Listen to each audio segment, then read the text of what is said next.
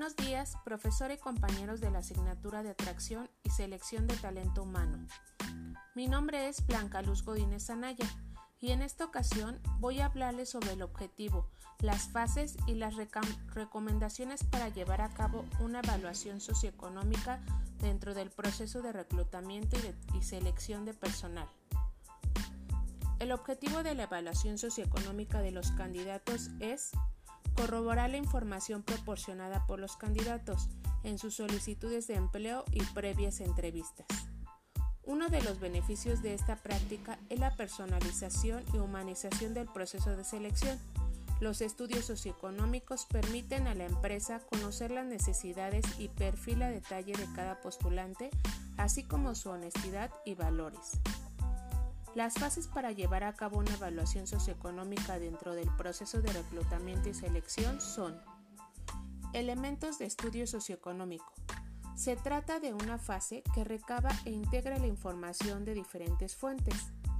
Medios para recabar información. El personal debe poseer los requisitos y características que la organización requiere para cubrir el puesto. Encuesta.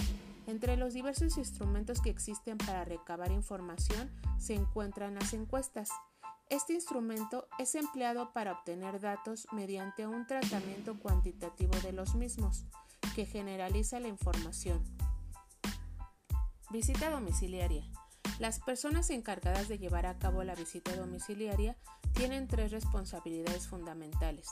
Entrevistar al candidato, revisar documentos aportados por el candidato para la valoración de su perfil, su currículum, cartas de recomendación, certificados de grados académicos, entre otros. Verificación de datos y referencias.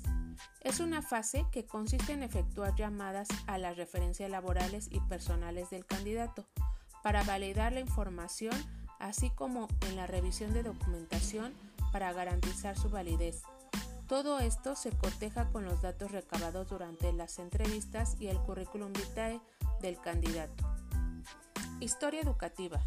Dentro de la historia educativa se consideran grados obtenidos a nivel educación formal que competen a la escolaridad en nivel básico, medio, superior y carreras profesionales o técnicas. Trayectoria laboral. Regularmente se presenta en orden cronológico, es decir, del empleo más reciente al más antiguo, y su utilidad es identificar el tipo de perfil que tiene una persona considerando los puestos que ha desempeñado, las experiencias que ha tenido y las competencias que ha acumulado durante su vida laboral. Referencias personales. En este documento se indican datos sobre la conducta laboral, académica y personal del referido, Indicando esto, se revela que la persona es digna de confianza por haberse desenvuelto con honestidad frente a quien le recomienda. Examen médico. Se debe tomar en consideración el estado de salud de la persona, sus antecedentes médicos y saber si está apta para desarrollar el trabajo sin restricciones, pero sin crear suposiciones de la evolución de su estado a futuro. Uso de la información y manejo ético. La evaluación socioeconómica es un cierre intenso dentro del proceso de reclutamiento y selección del personal, ya que es la etapa en que se realiza una entrevista más detallada en el espacio de vida de la persona. Las recomendaciones para llevar a cabo una evaluación socioeconómica dentro del proceso de reclutamiento y selección son análisis sistemático del currículum vitae. Lo que se busca es crear un primer cuello de botella donde se descarten las personas que no cumplen con los requisitos en lugar de intentar predecir el rendimiento de los individuos. Cuestionarios predefinidos. Aplicar un cuestionario a los aspirantes previo a la entrevista ayudará a planear mejor la misma e incluso a reducir la cantidad de entrevistados. Guías de entrevista.